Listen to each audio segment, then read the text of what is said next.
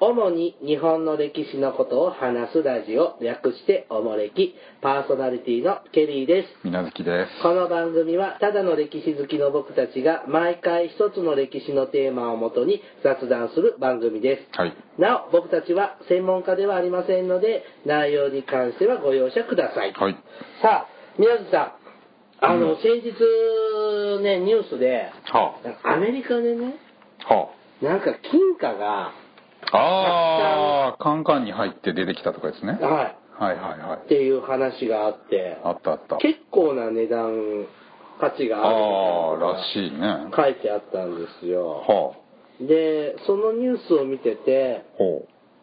思い浮かん出したのが、埋蔵金、は徳川埋蔵金。あ。 はテレビですっごいやってたじゃん、昔あ。。昔やってたね。掘り返してやってたね。で、あれでね、毎、あれねさ、半年に1回とか何ヶ月に1回とかで、やってたやってた2時間ぐらいのドキュメントでやってたでしはあょはあはあはで、僕もね、ちょうどそういうのがブームだった時に、あ。はい。もう、お兄ちゃんになってたから、年齢的にはう。ん。いや、本当に、うん。徳川埋蔵金がうん。出てきたら、うん。ドキュメントで放送してる前に、うニん。ュースで報道されるっしょ。おっしゃる通りですね。で、うんそんなニュース一言も見てなくて、 そうですねさあ、埋蔵金はあるのかって、うんどうせ今回も出ないんだろうっていうのに、気づくような年になったのよ。うん。そんで冷めちゃって、見なくなったら、まあ番組もやらなくなっちゃったけど。だいぶじゃないもんね。うんあれは、でもすごいドキドキして、霊能力者が投資してとあかさ、ったあったなんかそれに人生を捧げてる人とかいた、ね、いるんでしょそうだからって思いながらね、そういうのをちょっと思い出しちゃったんです。みんな好きなんだよああいうのそりゃそうですよ。棚からぼたもちはみんな好きですよ。最近ほらなんか金庫を開けるってのもあったでしょあるねず。っと開かなかった開かずの金庫ねを開けたら何が出るかみたいなのは意外と何にもないんだよね。同じ線だよね、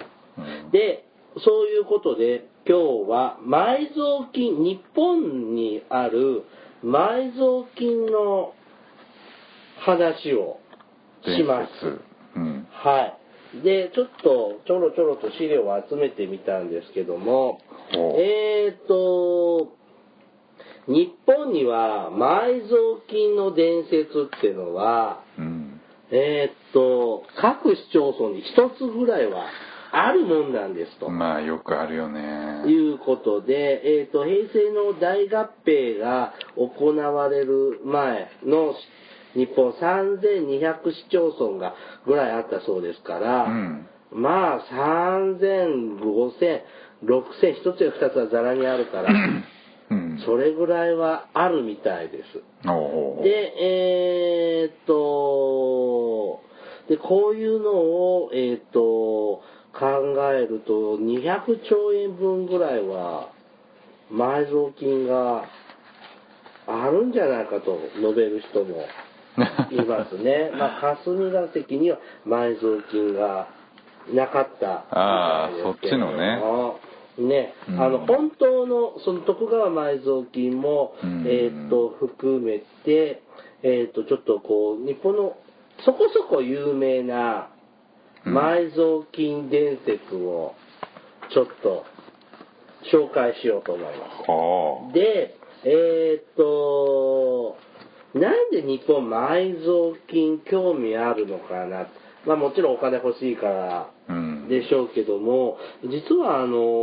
戦後にですね、ほう実際に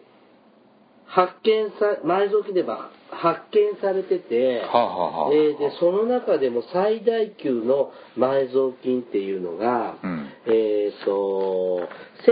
1963年、昭和38年に、うんえっ、と、東京都中央区、はいはいはい新はい川はいはいはい新川、新しい川、うん新川新川1丁目で発見された小判1900枚。うんこれなんていうの、二出金はい二出金7万8389枚。ほう二種小判ってあの金銀小判の、うんうん大判小判の小判ですね、うん二種金ってのは一小判が1両じゃないですか。小判1枚。小判が1両うなんんでです、その4分の1の価値があるのが一部。一部部部で、うんその一部のさらに4分の1が1種ですね。だから16種が1両、小判1枚はいはいはいに解雇できる。それ結局金なんですか2種はまあ金貨ですね。銀貨もありますけあど。ーうんまあ金属としても割と価値のあるまあもちろん、金もの貨ってでことすでね。すね。うんが、小判が1900枚と、えっ、と、二種金がおよそ7000、7 7万万8000枚ぐらい。すごいねですね。えっと、日日清製油の本社ビうルん増築工事中に工事を請け負っていた大成建設作業員、体制ですね。大成建設作業員、山崎菊夫さんが地中1.5メートルから出てきたうんレン、えレレンガうんレンガ敷の下から天保二種金、天保時代のにそう発そう行そうそうされた二種金がうん2万2464枚がびっしり詰まった直径13センチ、ほう高さ25センチのガラス瓶3本を発見したそうです。うんで、えっ、と、これ1963年8月24日に発見して、さらに1週間ぐらい経った9月3日、うんえっ、と、大成建設の下請けであるひぎ樋口組の作業員、下下川原、うん下川原裕二さんが、さらに5本のガラス瓶を発見。ほう今度は二種金だけでなく、天保ご天保小判1900枚も入っていた。うんえっ、と、二種金も出てきて5万5925枚で、合計7万8389枚になりました。うん当時、えー天保小判が1枚9000円へえ。このせ昭和38年当時ね、うんえー9000円で、日出金が550円と計算されて、合計6000万円ちょっとの金額になったそうです。うんで、えっ、と、今日では、縦売りの1件分の値段、6000万とかね6000万ねまあ、地域にもよりますけど、まあまあ都内まあ、だね合計立てますね。うんえー当時では当時と今では貨幣価値が桁が違うので、うん現在の価値に直すと6億円ぐらいと言われていますうんちなみにこの埋蔵金は持ち主というか埋蔵主が判明したことが記録に残っていますうんそれによれば当地その土地でうはん江戸時代中期から終戦の年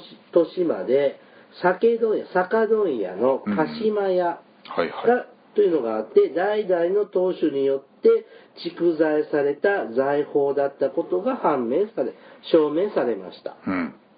そして所有権者として鹿島屋10代目鹿島なんちゅうんだこれなんでしょうね名前だからちょっとわかんちなょいっでとすね読みにくいですね。鹿島さん、当時58歳にこの財宝が引き渡され、発見者には放浪金が現物支給されたということですうん。これが約50年前にあった出来事なんですね。 63年そうかううんんすごいね、6億円ですよ。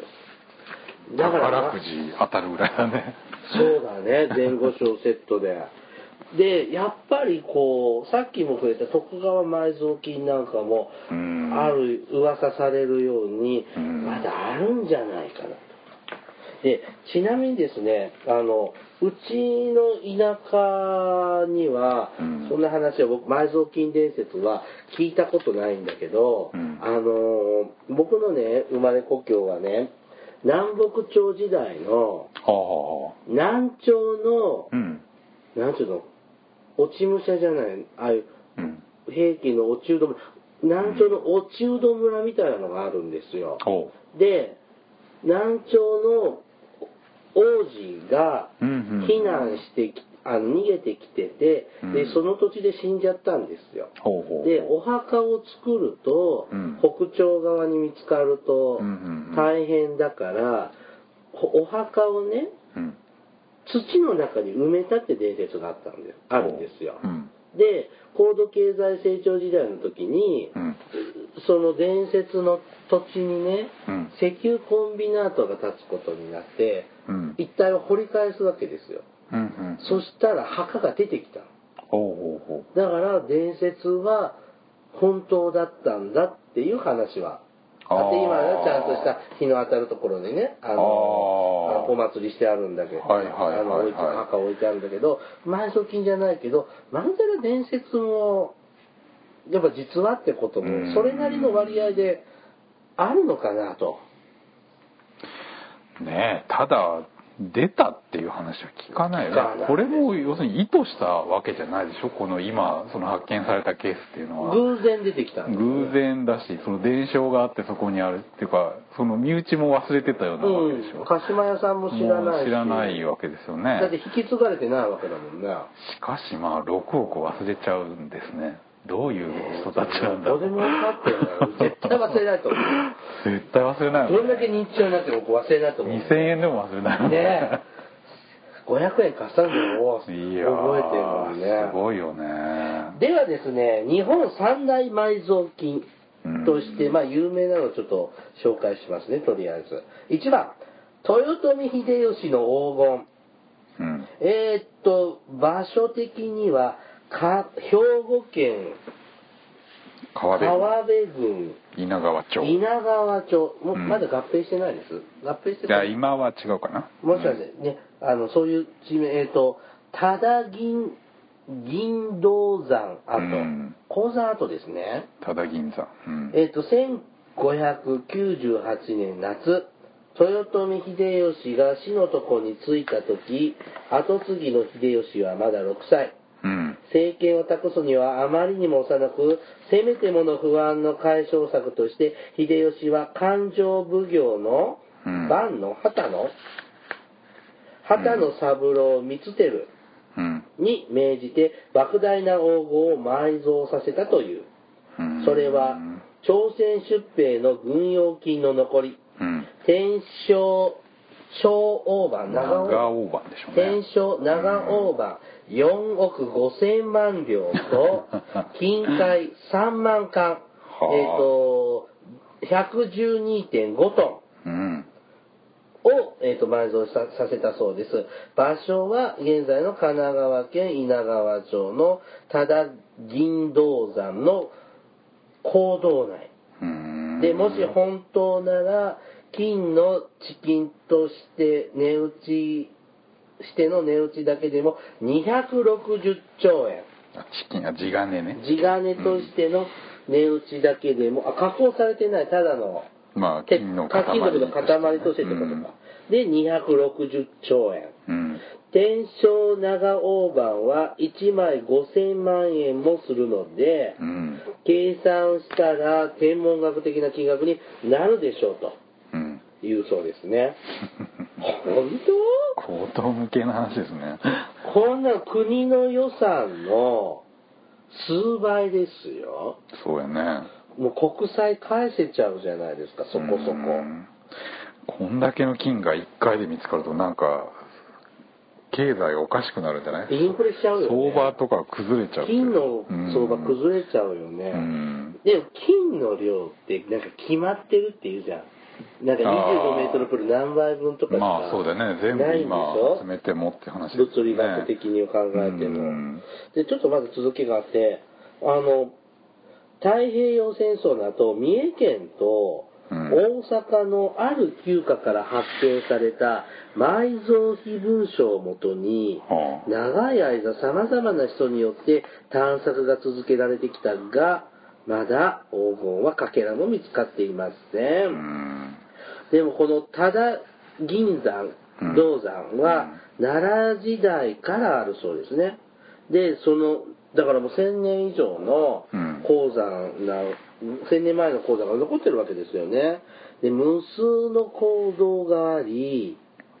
中には埋まったり、こう、崩れ、崩落したり、水没してるとこもあるから、まあ探すのは大変でしょうが、もしかして、もしかしたら。でも聞いたことない。これ有名なのああ松田銀山のあれはありますねよく聞きますうねーんこんなにでも1枚でも出てきたらうん世界一旅行行きますよ 売っちゃう行きましょうよ世界遺産の旅でもい あいーし日本一周豪遊でも飛鳥に乗ろうよあ豪華客船あ船ですかうんうんね、夢は膨らみます。まだまだ夢を膨らませましょう。2番目、徳川の御用金。これが徳川埋蔵金ですね。えーっと、場所的には、群馬県渋川市とか、赤城村とかが該当するそうですね。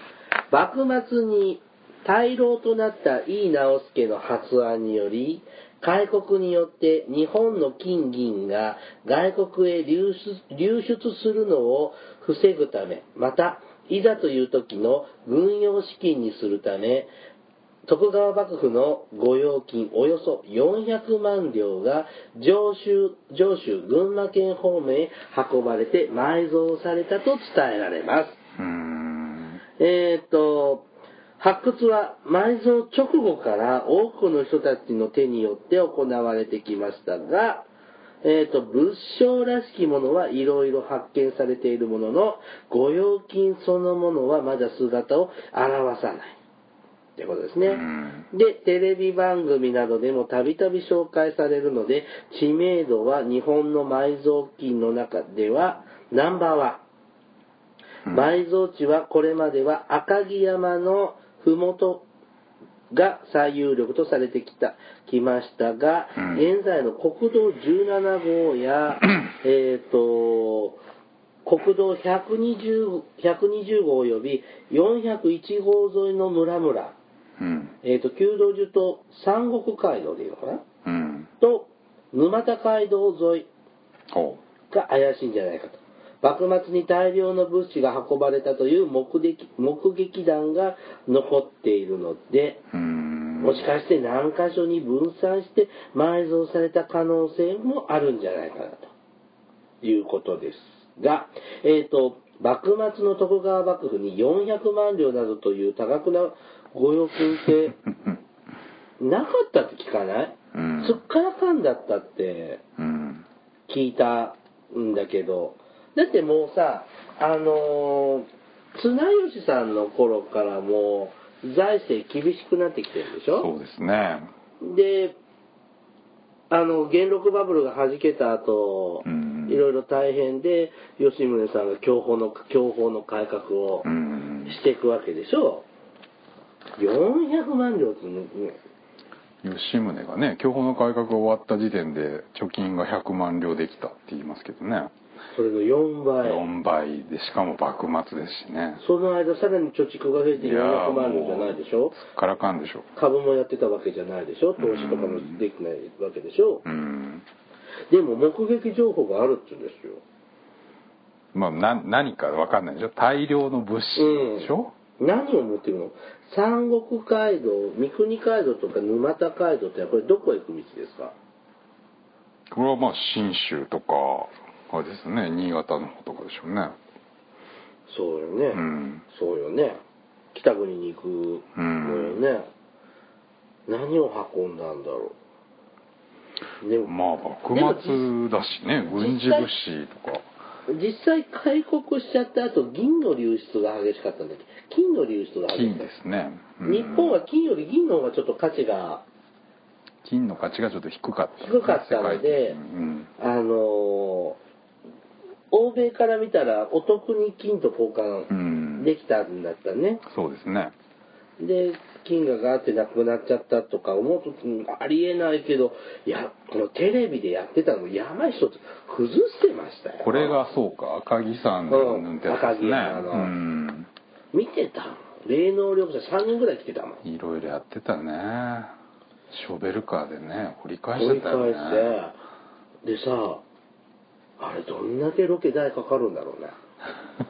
そんだけで400万両いっちゃってんじゃないかなそうだよね元手がいりますよねこういうのを探すのはうんうんだからこういうの実際出てきたらその土地の人のものなんでしょそうそうまず地権者とね発見者と全部ってわけにはいかない折よね半じゃないでしょ、うん割合とかはどうなんでしょうねなんか聞いたことあるいちい拾ったんだからうん1割しかもらえないんじゃないのあでも1億円で1割だったら1000万だよ、うんマンションのあの買うのとかすごい足しになる じゃん出てこないかなあいやーこれは雲をつかむような話でしょうまだ宝くじ買った方が確率的にはいいんじゃないじゃあもう一個続きね紹介するね、うん次ね結城春友うんかなの黄金うんこれはですね、えっ、と、茨城県結城市とか、うん栃木県下野市下野下野市うんなんかがそうかなと思われるとこです。結城家の初代友光は、うん源頼朝が奥州藤原氏を滅ぼした時に従軍しほう手柄を立てて平泉の黄金のほとんどを褒美にもらったこれ自体おかしいよね褒美で黄金全部もらうなんておかしくないですでそれは代々道家に伝えられて、うん17代春友の時徳川家康に狙われたため現在の茨城県結城市から、うんと栃木県下野市あたりに広がるうん旧結城領結城家結城さんとこの領地ねまあ領地ねうんのどこかに埋蔵されたらしい。うん春友の重臣が書き残した文章によると財宝は重さ約8キロの金の延べ棒がおよそ2万5千本うん7キロ弱のものが2万5千本それに30キロの砂金が入った樽が108個黄金の総重量は約380トンにもなるうん単純計算で1兆8億5千億、あ、ごめんなさい、1兆8500億だが、ほうそんなにあるはずはないでしょう。 書かれてますね。しかし、家康をはじめ、大岡、越前の神も掘ったそうですね。へー長沢先生です様々な根拠によって発掘をする人は今も後を絶たない。うん結城市にある春友が建てた金光寺金の金の光の寺、うん金光寺というお寺の山門には意味不明の三種の和歌や絵が彫り込まれていてほうこの謎を解けば財宝のありかがわかると言われているそうです素敵です ねうーんでも量的にはちょっと尋常じゃないですねへえそんなね、この、欧州藤原征伐の時にさう、んこの結城さんが金銀もらって、他の人は何もらうの領地とかで、結城さんは金でいいよって、俺は私は金もらうの。なんか、ご恩と方向のバランスが悪いよね。まあねどういう経緯かは分かんないけちょどっとありえなさそうですね。結城市っていうのはどの辺なんです栃木の。あ、茨城の。栃木うん栃木とちょうどあの境目ぐらいのところ境目ぐらいなんですか、だあーだからこう栃木の下野とうん下野シティとってことになってるんですねうんうんこれって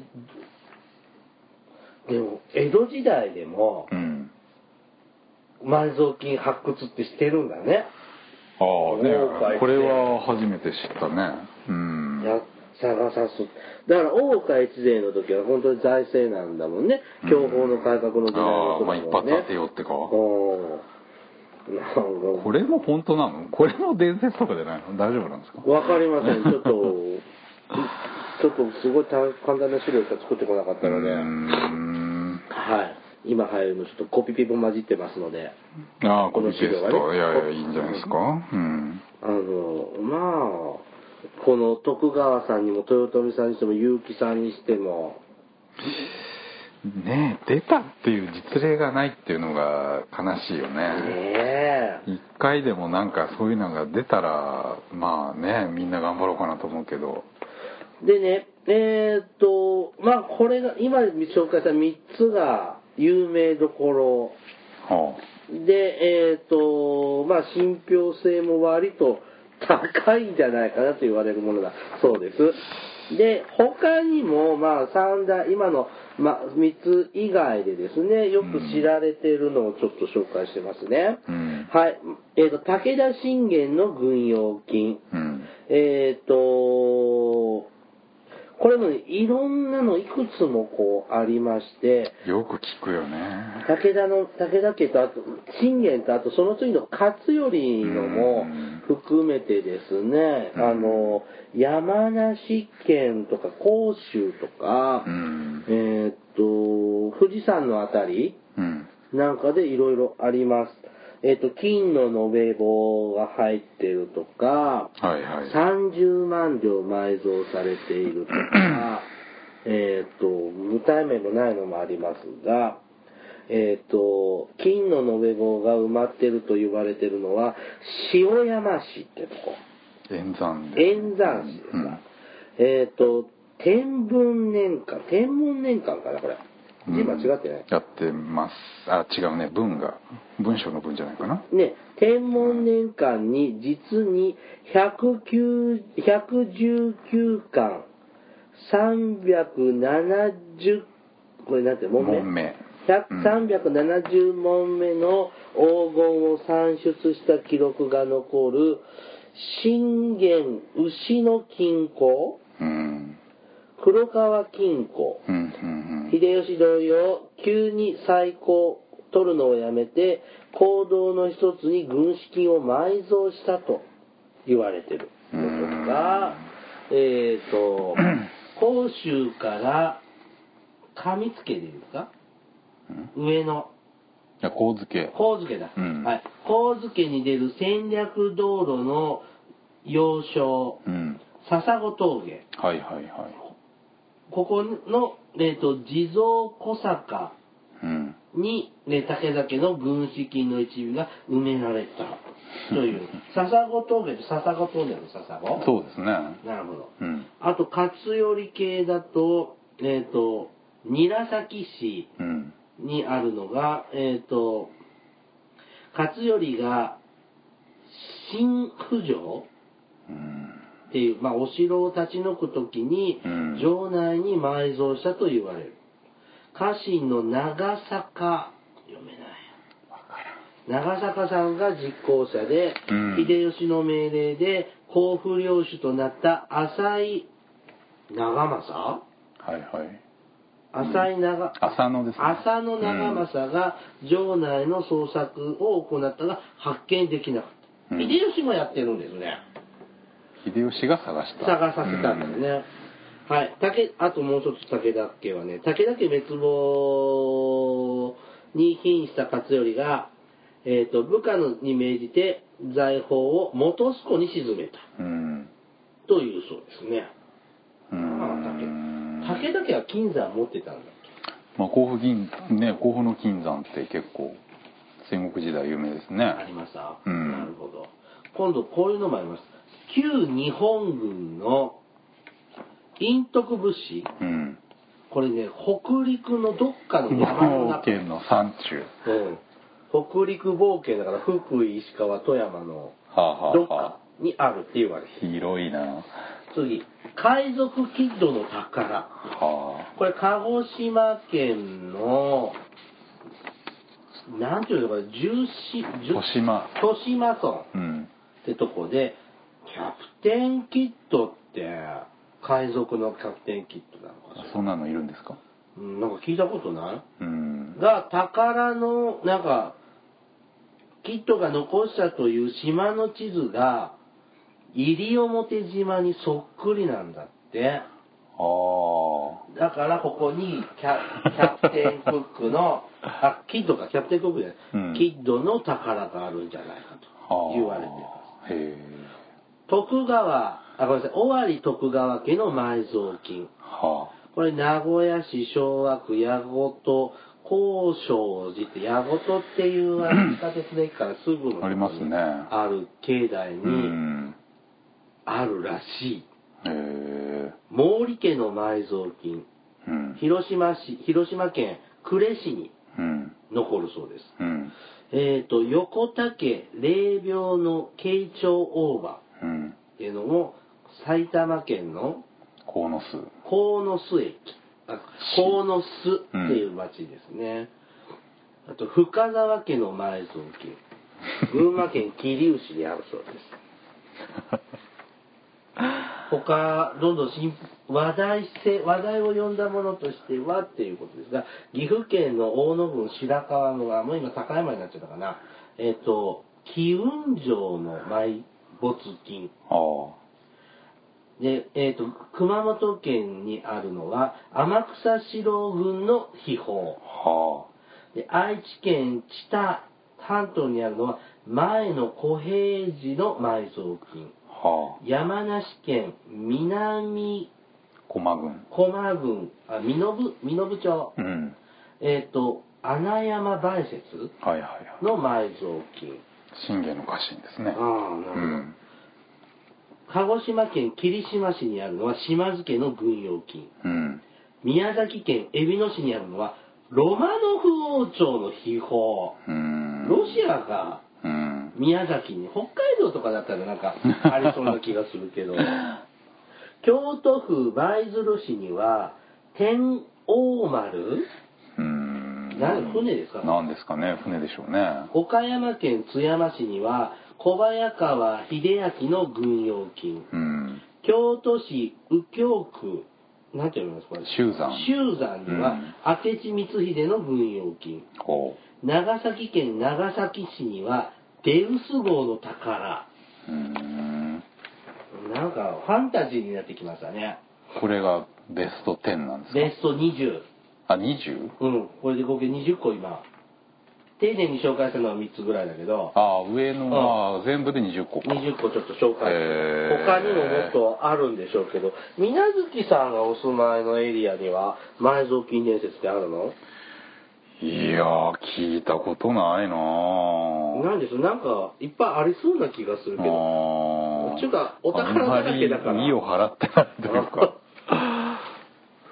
ねえそれこそ中世の銅線が何万枚って壺に入って出るとか聞きますけどそんねなんは聞きますよこれはでもも当時としては財宝なんでしょうねそんなんは聞きますけどそんなんそんなんたら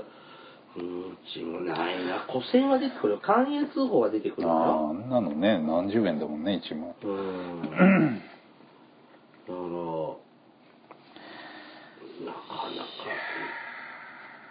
ないものですよねないんでしょうないからでもさ、今の科学技術だったら、赤外線とかさ、いやーそう思うよ今だったらね衛星写真とかでわかんでしょきっとあるとしたらだからしないんでしょうね。うん夢はこう、やいやっいやぱ、コツコツと。ないでしょうん出てこれ、本当でもこれ、全部出てきたら、経済本当狂っちゃうよね。いやこれさじ、まあ、卑近な自分らのを考えて考えれば、うんそれこそ、まあ、例えば親父がそういうのを残してくれたとで、あーまあ、死ぬ間際にあそこに埋めたって言ったら絶対すぐ掘るでしょホール。うん。だからこれはまあ過去にあったとしても多分もうすぐ掘られたんそうでだすよよねうん残って誰が五章大事にそんな金置いときますかうーんしないね。ないうんんだからもう終わって るそういうこともあったかもしれないけどいや、夢壊しちゃダメですからね。信じてる方もいらっしゃいますうんかそうだ けどら。ね。さあ、お便りいきます。ちょっとごめん、資料用意してないんですけど。えっ、と、アナさんからいただきました。ああ浜田さん、はい。東京駅の会楽しく聞かせていただきました。うん台湾の台北駅、台北駅台北はい台北ね、行ったことがありますが、ものすごく大きくて圧倒されました。うん行ったことがないですが、ヨーロッパや中国の駅も立派そうですね、っていうふうにいただきました。ああ今の台北ね台北、あ、違う。今の台北駅と昔は違うの昔日本の植民地だったああだ時っての今はが地下でしょ台北台北あそうなんですかうんいい立派な建物ですけどねうーんそのせ戦前の面影はもうないの、全くないねあそうですか、ねヨーロッパね行きたいなあとねもう一丁アマンさんから、はいあの以前ねお便り紹介した時にあの黒田官兵衛の会のねお便りを聞いてもらって、あのお便りいただいた時にあの、お市の方柴田勝家とこにお嫁に行っちゃうじゃないですかああでいいあのはいはいはいアマンさんはお市の方からしてお市の方は敵である柴田勝家に嫁いでどうのこうのってこうねどんな気持ちだったんだろうっていうふうにあの書いてくれててやったやえっったとあれお家の方は柴田勝家嫌いなのってちょっと喋ったんですよ、うんでそれの補足説明をいただきました、うんはい、お市の方は、うん浅井長政の妻だったので、うん当初小田対浅井の戦いがあってそうですねで勝家は織田側だったから、うんうんその視点から見ると敵だったわけですああはいはいはいだからそれその人と結婚しちゃうっていうのはどんな気持ちだったのかなって、うんうんうんまあ、そう言われりゃそうですよねそうですねうわ難しいですね戦国時代のあのこう人間のあり方ね生き方っていうのはうん苦労するわけでしょうね、旦那を殺した家臣敵の家臣かでもでもさそんなんさいない結構別にこうこういうのじゃなくてもほらあの八重の桜とか見ててもさあああの会津藩の人とうん薩摩藩の人とか結婚しちゃってるじゃないですか、まあありますよねでほらあ の大山岩尾だっけ青山よあの人も会津藩の人奥さんでしょ捨て松うん、捨松さん、だからうその感情ってやっぱやっぱ分かんないけどどんなもんなんだろうねうーんうん まあ なまあ愛しちゃったもん仕方ないじゃんまあみたいな、そういうことでしょうね世の中でしょうね、ん言われてみたいですけどね、まあ、生きていかないといけないからねね人間強いよね辛いけど、強強いよねご飯食べさせてくれる人がね、うん大事ですか僕も誰かご飯作ってくれないかならお小遣いだけでもいいけどなはいえーと終わっていきましょうかねおもれきではリスナーの皆様からお便りを募集しています はいえーお便りテーマ、えーあの時代に行ってみたいあの人に会ってみたいおすすめの歴史漫画うん大河ドラマの思い出や感想、うんおすすめのお城をお城募集しております。もちろん普通のお便りも募集していますのでお気軽にお便りください。はいお便りは E メールまたは Twitter のダイレクトメールでお送りください。うんえーメールアドレスはおもれき2013 gmail.com。Twitter のユーザー ID はおもれき2013です。はいはい、じゃあ終わりましょうかね。はい、さよなら。さよなら